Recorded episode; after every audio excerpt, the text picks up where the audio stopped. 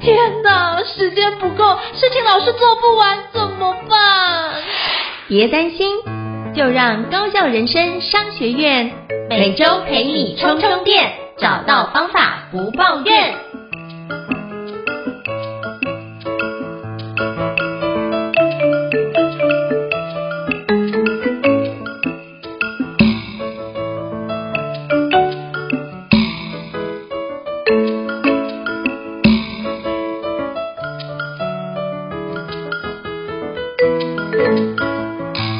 大家好，我是赵胤晨，欢迎大家来到高校人生商学院 Pocket 新书访谈节目哦。我相信各位听众应该读了我们很多的书，也觉得说。哦，这很多的书的分享都会让你很有感受。那今天我想跟各位介绍一本新书，叫做《狐狸与狮子》哦。那这本书呢，从书名听起来，你可能以为是一本寓言故事，但是不是哦。我跟各位伙伴分享，这本书是一个非常重量级的一个跨国金融家给一流人的修炼智慧。那这本书的作者是谁呢？这本书的作者是我非常敬佩的一位前辈，就是吴均庞前辈哦。那他曾经就担任跨国的金融的机构的一个负责人，里面的。文笔呢，真的是非常的深刻动人哦。那我回想到我之前在美国念 MBA，曾经有一段时间，哎，到金融机构去做实习见习的一个过程，我觉得都会很多的环节都让我历历在目，而且里面有很多的一个文字描述啊，真的都是除了只是刚好在金融产业。那不在金融产业的一个职场的伙伴都非常可以从里面得到很深厚的一个人生智慧的学习啊。那所以今天我们非常荣幸能够邀请到吴君鹏老师来跟我们分享他的最新著作。那我们欢迎吴君鹏老师，均庞老师你好。你好，主持人，很高兴也有这个荣幸被你邀请来谈一下我的书。跟所有的读者做一些意见的交换跟分享。是，哦，这是我们荣幸哦。就是之前是因为企业内训的的关系，有机会就是认识了均庞老师哦。那是不是可以邀请君鹏老师跟我们简单介绍一下您的职业的背景以及三十五年的一个金融业的显赫的资历呢？让听众可以多了解您一点。介绍背是，那书上面都有讲了。我想我就是台湾读完大学之后。台大毕业之后去美国念了一个商学硕士，然后就回来，就是在美国做了几年事，然后回来之后也在台湾，所以我大概做过美商大通银行啦，然后在这个有一个银行叫 Bankers Trust，那我在台湾翻成幸福银行，也在它的纽约、东京做了很多年事，我曾经是东京支店，那后来回来台湾之后，我又在花旗银行做副董事长，那也做过富达台湾的负责，富达投资的台湾负责人，那我最后是在德意志银行做了十年。好，那我现在目前已经离开朝九晚五的金融的工作，但是我还是有参与到一些上智慧公司的董事的运作啦，还有这个大型并购案啦，还有一些创投相关的这个咨询服务的工作。所以目前我现在这个状况，除了就是说继续跟社会有一个互动跟连接之外，那我也花一点时间写一些作品，那就是之前写了一本《荧光盔甲》，那现在就是四月份出了这一个新的书叫。狐狸与狮子，大概就是我目前的状况。非常感谢 James 前辈跟我们分享，因为其实每次我在就是读 James 前辈的那个文章的时候，真的都就就是你本来只是想说读一篇而已，可是会忍不住想要继续把后面好几篇看完哦。那我刚拿到这本书的时候也是这样，所以那时候我记得刚拿到的时候，我是熬夜到凌晨两点才把整本书看完之后才决定去睡觉，因为我真的觉得太好看了哦。所以真的是 James 前辈的一个相关的金融从业的背景，让里面增添了非常多，我觉得。非常写实写又改写的，真的是写的太好了。那是不是可以邀请就是均庞老师跟我们分享一下？那你退休之后怎么会想要决定要开始再继续笔耕，继续写《狐狸与狮子》呢？就是在《荧光盔甲》之后，为什么会想要继续笔耕做这件事情？之前的《荧光盔甲》那本书，当初在写的时候，我是比较以这个人人为主，互互动为主。那里面写的东西是比较温馨的，是有温度的，就是说让、读者可以知道说，在跨国金融里面，不见得是都是冷冰冰的数字，还有很多温暖的人性。那过了六年之后，我要再重新写一呃类似的书的时候，我就不希望跟原来荧光盔甲的手法是相同的。那当时宝瓶出版社的社长就是朱亚军就建议我说，是不是从人际职场学的观念来切入，那分享一些跨国金融的。小故事，啊，就是说，那因为在跨国金融有跟不同的人种、文化、不同的人做很多的接触，所以你要怎么样处理这个人际之间的关系，变得很重要。那人跟人在交往中间总是有一些尔虞我诈啦，会有一些呃意见不合啦，或者说是大家有暗中较劲的一些状况。所以当时就是因为宝瓶的朱亚军社长的建议，所以我就开始构思说，来写一本书，是用十三篇小故事，然后来做一些，像比如说第一篇的《孤立狮子》里面的第一篇，小声讲话，大声笑啦，啊，然后如何触动客户的敏感的神经，就是一些引用说怎么样让事情做好，怎么样能够把人际关系做得更平顺，怎么样防人之心不可不可无啊，然后害人之心不可有，这些东西把它包容在故事里面。所以这个动机是希望写出一本跟之前荧光盔甲不同面向来叙述跨国金融里面的人际关系，所以我们就出了这本《狐狸与狮子》。是因为里面我那时候读的时候发觉，哇，真的是跟之前的那构面不太一样，就更多的有关人性深层面的一个思考，跟做出这样的行动，我们都有去应应这件事情。对，包括连封面，我觉得设计都非常的到位，就是荧光盔甲是比较亮色系的，那狐狸与狮子就是用比较。沉稳的暗色系去做一个对比，所以我觉得这应该是一个很好的套书的一个设定的一个方式哦。是，那我也想请教君鹏老师，就是当你在撰写新书《狐狸与狮子》这本著作，您觉得？相对比较挑战的事情是什么呢？对我来讲，比较挑战的是说，因为我这里面有写到一篇，就是爱我很外行的这一篇故事里面有提到本本国的人。那我的挑战就是说，怕会有人对号入座，或者很多人希望在故事里去找说当时跟我应对是哪些人啊？那我觉得这样子就失去了我写这个狐狸狮子的目的，因为我想要用故事来叙述一些人际职场人际之间的互动的微妙。但是如果读者把它变成是要去回溯说啊，你在讲的是谁？当初这里面的某个角色的敏感度在哪里的话，当然也是一个不错的吸引读者的方式。但是我希望给一般读者的这个读了这本书的概念是说，你可以用不同的角度来看人职场人际学的互动，而不是把我这本书。看成是国际金融人际之间的黑暗面，我去爆料，我去揭发人性丑陋，我不想要人家是从这个角度去看，所以这是我一个最大的挑战，就是说要把每一个故事的商业背景叙述得很简单，让一般读者都能够读得懂，但是里面又要要又要有相当程度或是相当深度的商业背景做背景，才能显现出人际之间互动的复杂性。那这是一个比较挑战，就是说。商业背景的部分不能够写得太太繁复，嗯，因为我们读者有些读者是很有商业背景，那他看起来会觉得可以了解我想要表达故事的内容。可是有很多人并没有这么多的商业背景的时候呢，那就怕说故事会流这个背景会流于太繁复，而让读者失去了阅读的兴趣。那我想这是我在拿捏中间，同时一方面就是要避免掉。以前跟我共事的人啊，或者我的客户，会从这个书里面找出来说，哦，这原来是在骂什么人，这原来是在批评什么人。那因为这个不是我写故事的目的，所以这是一个比较大的挑战。嗯、你这个问题问得很好，是非常感谢你愿意如此真诚跟我们分直白的跟我们分享。因为其实我那时候在读的时候，我也会有对应的，但是我觉得我那时候并不是需要去回溯说这个部分对应到谁，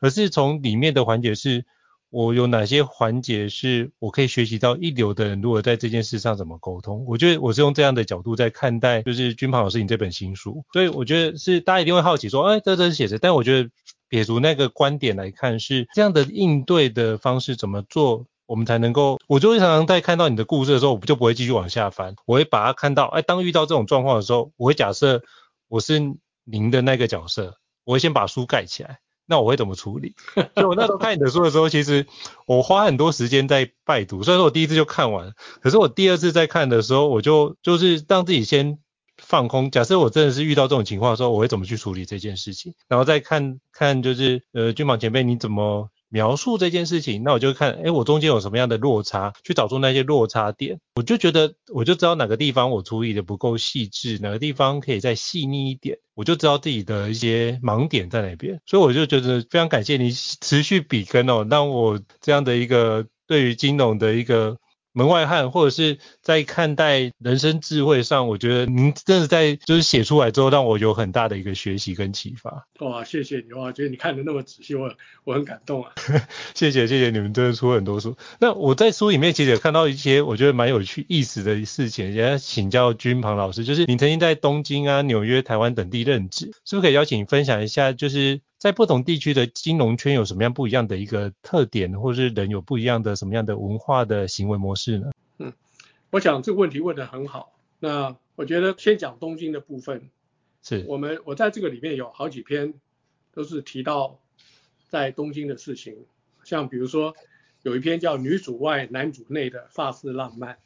嗯，那这篇故事呢，主要讲的就是说有一对法国夫妇被派到东京，那这个这个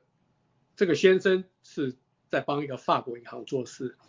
所以他当时要进入东京的这个美侨商会需要人推荐，那结果就变成是美侨商会就就规定我来要跟他面谈了，这是一个形式上的东西了哦。但是就因为这样子的关系，我就认识这个法国人，才知道说他其实并不是一个很厉害的银行专业人员。那之所以被派到东京，是因为他的老婆在一个很大的发商企业在做事，嗯，那所以说这里面就是叙述到说。法国人的浪漫就是说，日本是一个男尊女卑的社会了。当然现在有很多的改变了，但是法国人仍然是把这一对夫妻派来东京，然后主要是这个太太，这个法国女的很能干，在做一个法国的一个很大的企业，然后先生是跟着他过来，就把他塞到银行里面做一个角色。那所以说这个这个故事的内容，我想要表达的就是说，在日本金融界里边是很僵化啊，那他们。对于这种各种呃商商品啦，或者一些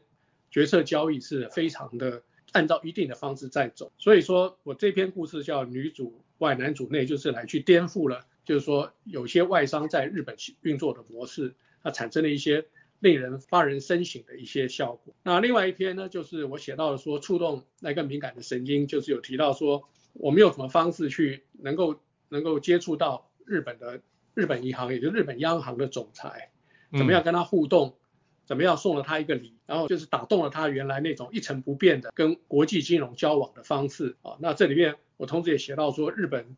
我们都知道说，日本逢年过节的时候，大的商社都会送很昂贵的甜瓜啦、西瓜啦哦。那事实上送这么昂贵的东西，其实对比于台湾也是一样，就是说我们逢年过节的话，就由总务啊采购部门去买了大量的礼盒礼这种这种。商品或高级的水果送给客户，事实上有没有打动客人的心呢？就是说有没有送到客人想要的这个得到这种温馨的感觉是是蛮蛮有问号的。那可是公司又花了很多的精神跟金钱做这种送礼的行为。那在日本也是一样。那我就用这篇小故事来来反映，就是说你要真正送礼要送到能触动到客户那个敏感的神经才有用啊。用例行性的什么中秋礼盒啦、月饼啦、水果。事实上，客人拿到之后感觉并没有那么的深刻。那这是一篇反映了，就是说我从日本的这个故事里面，让读者能够反省一下，说，哎，我们在台湾是不是也是把三节送礼流于形式跟公式化，有点敷衍了事，而没有真正去送到触动到客户的那个敏感的神经。哦，那我想这些都是我在借这个这个书的每一个故事去做台湾跟日本。文化上的一个反差，那有些时候也确实台湾跟日本在很多商业模式跟送礼行为上是很雷同的，那也值得读者可以去做一些反思。那希望说，呃，借着这个小故事，让读者能够，因为其实跟客户送礼也是一种互动，也是一个人际关系嘛。所以想说是，所以在这个故事里有一篇是女主外男主内，另外一篇就是触动那个敏感的神经里面，我都是去把它写出来。那当然还有一篇就是就是这个只喝百事可乐的金融天才里面也提到了，就是说呃这个日本这个故事里面提到了怎么样颠覆这个呃跟客户打官司的禁忌，然后推出了一些所谓白衣骑士的这个商品来解决日本客户一些呃投资上的损失，在账面上如何美化。那这篇故事其实也是想要叙述说一个人他的人际关系跟纽约总行的人的关系是怎么样？可是回到日本之后，如果全然的利用纽约的那套模式放到东京，是不是能够同样的适应啊。那我想这东西其实故事是叙述的纽约总行希望我在东京做的事情，但实际上来讲，这种人际的敏感度其实也可以放在台湾这个市场上面。所以我觉得我希望借由这些故事，能够就是让读者看得到跨国之间的一些微妙，跨国金融之间的微妙的关系，跟人与人之间的互动，包括了跟客户，包括了跟客户送礼的形式，包括了跟主管机关送礼的方式，都把它糅合在这个故事里面。嗯、但是三个不同的故事了。是，我觉得那每个故事都非常精彩，都很让人深省。其实包含里面有一些故事，我觉得很精彩，就是在于，嗯。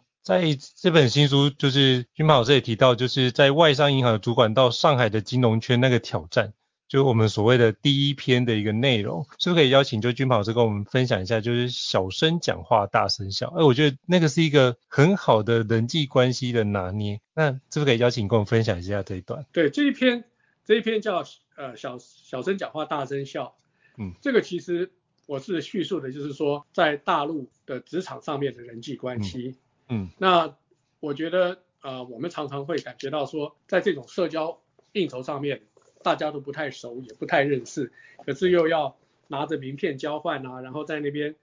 就是自我介绍啦，或者什么哈，那所以就会往往会觉得很疏离。那我觉得这个感觉几乎每个人都有，就是说这种社交场合呢，好像逮到一个熟悉的人，两个人就站在一起一直讲话，而没有办法自己就是分散出去跟不同的人打交道。嗯。那因为其实说老实话，任何人在这种鸡尾酒会啦，或者这种社交场合的时候，觉得很疏离或觉得很生疏，其实你不是唯一的人，几乎所有人都有这种感觉，除非你是一个以社交为主的人，才会认识所有的人，否则的话都是很很有限的。所以在这种情况之下呢，就会觉得有点手足无措。那我这个故事呢，就小声讲话大声笑呢，就是来叙述说，有一个人就教我说，其实。熟不熟都无所谓，你只要小声跟他的交谈啊，问他一些很简单的问题，那对方开始比较详细的介绍的时候，你就可以仰头大笑啦，或者哈哈大笑啦，说啊讲的真的很好啦，或或者有时候你就起一个很短的头，讨论一下目前的金融市场的状况啦，然后让他能够发挥他的讲法，然后讲完之后你就点头称赞啦，或者是大笑，那别人旁边看的时候觉得说哇你怎么跟这个呃这个这个。呃，这个部长啊，或者跟这个首长，或者跟某一个呃公司的董事长这么的熟，就会就会把你自己融入到这个圈子里面，然后让人家觉得说，哎，你好像在这个社交圈很吃得开。所以我讲小真讲话大真笑这个七字诀可以用在很多场合。那不管你是在什么位阶做什么工作，在这种社交场合，你可以试着看看啊，说，哎，你是哪里啦？啊，我是彰化人。哎呀，怎么这么熟啊？我我我的我的我的老婆也是彰化人，就是说你只要愿意敞开你自己的这个心胸哈，然后就是小声的问问别人什么事情，然后大声的回就是欢笑啦，或者说怎么样回应的话，那别人看起来就觉得你好像蛮会社交的嘛，跟在场的很多人都很熟，那这个是也是一个也是一个方式。同时在这个故事里也提到说，我的这个助理有拿了一个小的纸卡，上面有写了一些这些。可能会在场重要客户的一些基本资料，稍微瞄一下或者背一下，然后上去，哎，听说你是嘉义人，哎，听说你刚刚从美国回来，你只要起了这个话语，这个头之后，对方就自动会愿意分享和他的想法，那变成就是你们就开始有一些互动，即便是第一次见面或者完全不认识，也可以在这种场合产生一些所谓很文明的这个对话的这个这个过程。是，所以我觉得这里面。真的，我那时候看到这篇也觉得哇，真的是可能大家会想说，哎，有关系就没关系，没关系就有关系。可是我觉得如果建立那个连结，让彼此在一个相对那个拿捏，我觉得那是一个很重要的的角度哦。所以那篇文章我自己在看待也觉得收获很多。可不可以邀请就是君鹏老师分享一下，在金融圈我们怎么建立一个有效的人际关系，或者是不是在金融圈，就是我们在职场上如何建立一个有效的人际关系？我觉得职场上要建立有效的人际关系，当然有一个很重要的因素，就是第一个，大家的利益要结合在一起，就是说你可以帮他什么东西，他可以帮你什么东西，哦，那这个是在职场上面，我觉得，呃，当然你可以说，职场的人际关系不可以以利为首，就希望能够获，就是说双方都有获利啊，但是我讲的说，这个之间为什么可以有互动的好处是？其实这个有没有利益，不仅是物质上的利益，而是说在知识上的互动，在专业上的互相这个切磋，这可能都是在职场人际上面很重要的一环。因为职场上面当然有很多人是大家有共同的嗜好啦，喜欢去做某种运动啦，骑单车啦，打打羽毛球啦，打高尔夫球，然后形成了一种因为运动而互相能够比较熟悉一点，这是一种方式。另外一种呢，就是说大家可以就商业上或者是职市场上的一些资讯呢，交换意见跟分享对某种金融商品的预测。那这也是一种互动很好的方式，因为我我刚才有提到，就是说职场人际的互动要有利，就是要让对方觉得说，我花时间跟你在一起，我可以有可以有点收获，啊，这个收获包括了对新的产品的认知，对于市场的动态的预测，对于法令规章的修改如何应应，啊，那对于这个互相的社交跟这个转介客户的方便性，就很多种。这种如果说这找不出这种利基的话，那我觉得职场的人际关系就很难建立，因为这不跟在学校的同学一样，因为大家就是没有什么利益纠葛，就是互相勉励读书啦，或者是互相呃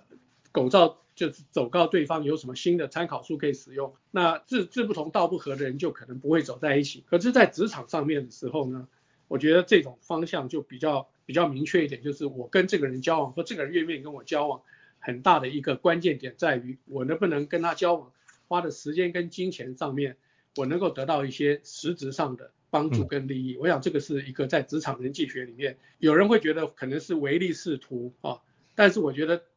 进了职场之后，大家都超过二十几岁，就大学毕业后开始出来做事情，所以这个时候纯粹是友谊交往，可能在大学在学生时代就已经完成了。那到职场上的时候，可能就要知道说。我如何建立一个比较有效的人际关系？我一定要知道我能给对方提供什么样的这个有利基的这种资讯跟互通有无，嗯，会比较能够建立一个比较坚持、比较比较实在的职场人际关系。是，那非常感谢俊鹏老师的分享。那我想请教您，就是你在书里面也大量的琢磨，就是在不同的文化背景下会有不一样的一种。人际互动的方式跟察言观色的模式，是不是可以邀请您跟我们分享一下，需要具备什么样的一个人际特质，或什么样的一个做事品质，才能够像你一样，就是在书里面可以克服很多的种种的困境呢？这是一个很好的问题啦。我觉得在我的书里面其实有提到很多次。如果说就读者仔细看的时候，第一个就是我觉得你在职场上面要能够会建立很好的人际关系，就是你必须要提供对方。一些有价值的知识跟见解，嗯、那我觉得一个人要在一个职场上面有很多的这个好的人际关系，第一个要能够自我内能够自我训练、自我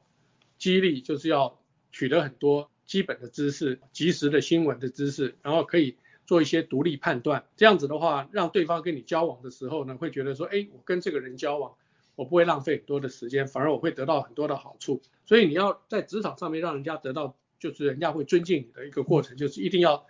要要对自己有所要求，就是要有大量阅读的习惯，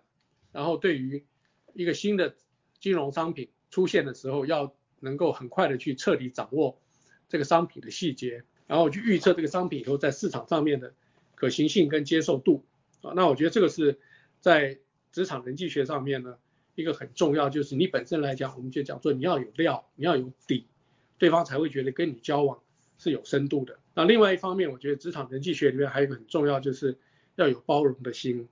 啊，我的几篇故事里面，像哎不可以做老不可以叫老板的故事里面，也就提到了说，有时候有一些职场上确实有一些小人呐、啊，或是一些心怀不轨的人啊，他为了满足他自己个人的一些这个利益利利利益，然后牺牲了人与人之间互相尊重的这个价值。那我觉得这个时候呢，我们就要有有一定的修为，能够能够拿捏分寸，而不要失去，不要乱的脚步。如果知道对方做一些不合理的事情的时候，我们要能够按耐住这种冲动的这种情绪，去跟对方做一个正面的冲突。我想这个是在职场人际学里面非常重要的一点，就人一定要有一个涵养跟修养，能够沉得住气，不要把自己的一些。负面的感觉马上的显现出来啊！我想在我这里面，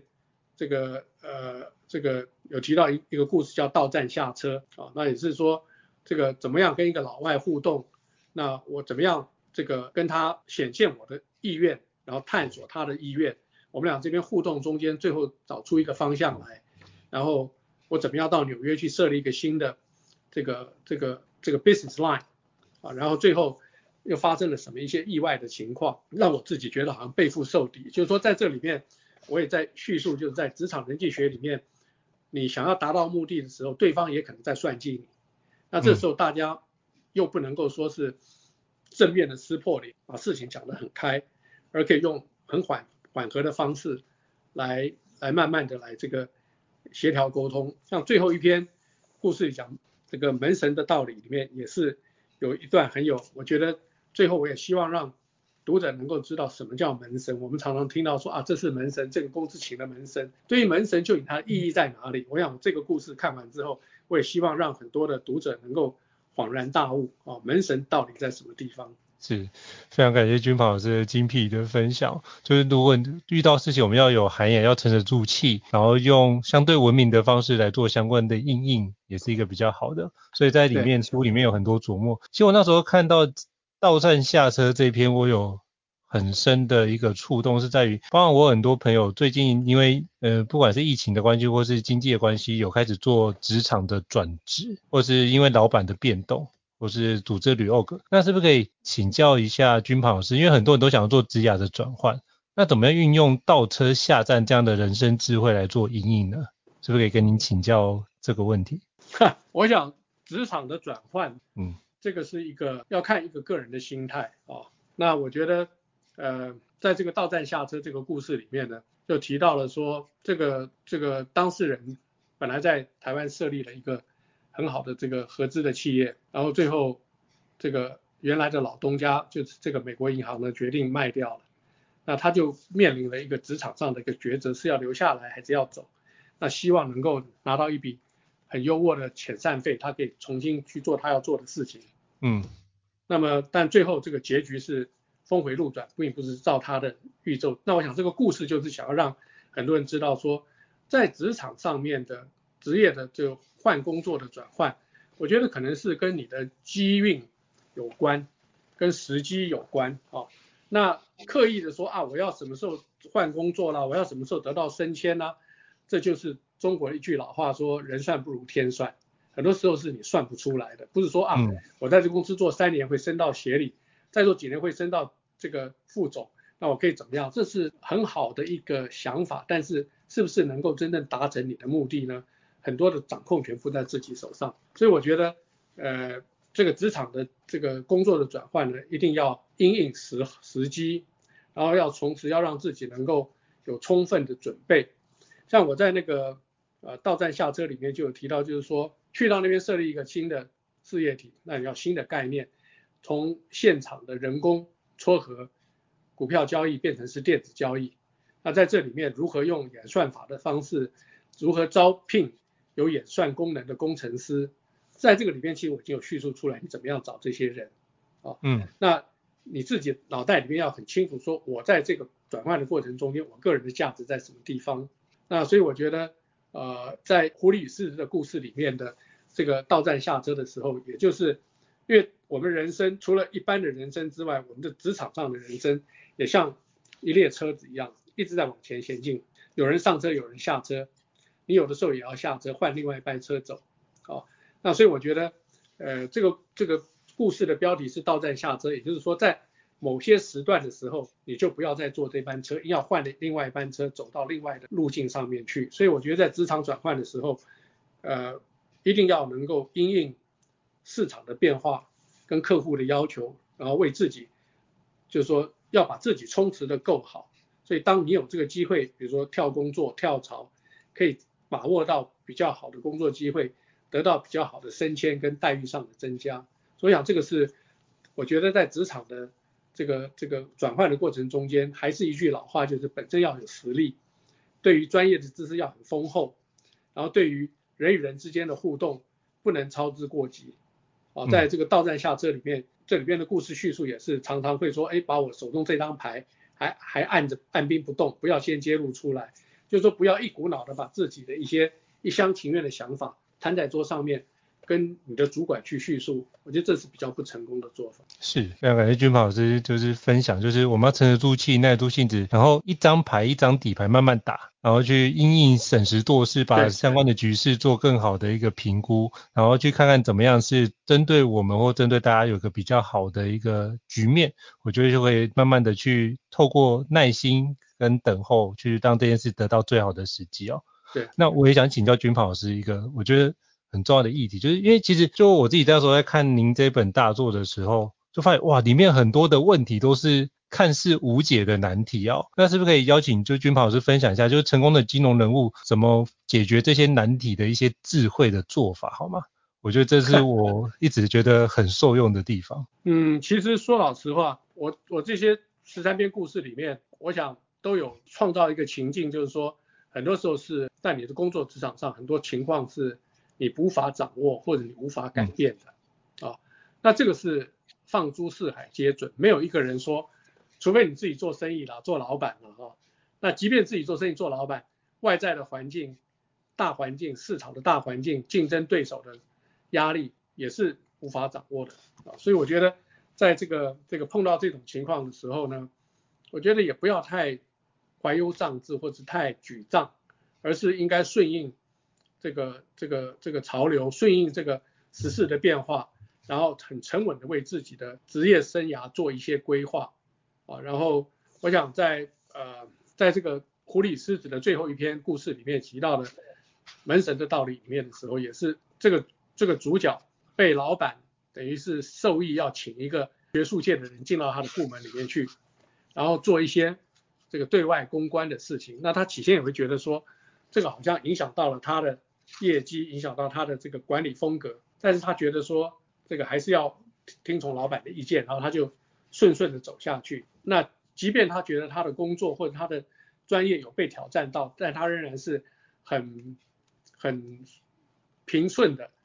开放的心胸去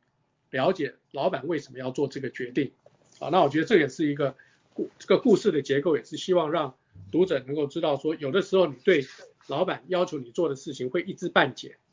然后你会有所猜忌，啊，那这个时候我觉得一方面是可以跟老板开诚布公的去讨论你的这个你的这个疑虑跟你的想法，啊，那然后呢再去再去摸索该怎么样来应对这些情况，所以我觉得总归一句话，在职场上面的人际关系，还有就是碰到一些无解的问题的时候呢，我觉得不如。有一句中文叫做“事缓则圆”，就先不要太做强烈的反应，或者是太做太多的这个负面的，或是积极应对的方向，而是先按兵不动，深呼一口气，让自己平静下来，看看事情该怎么发展。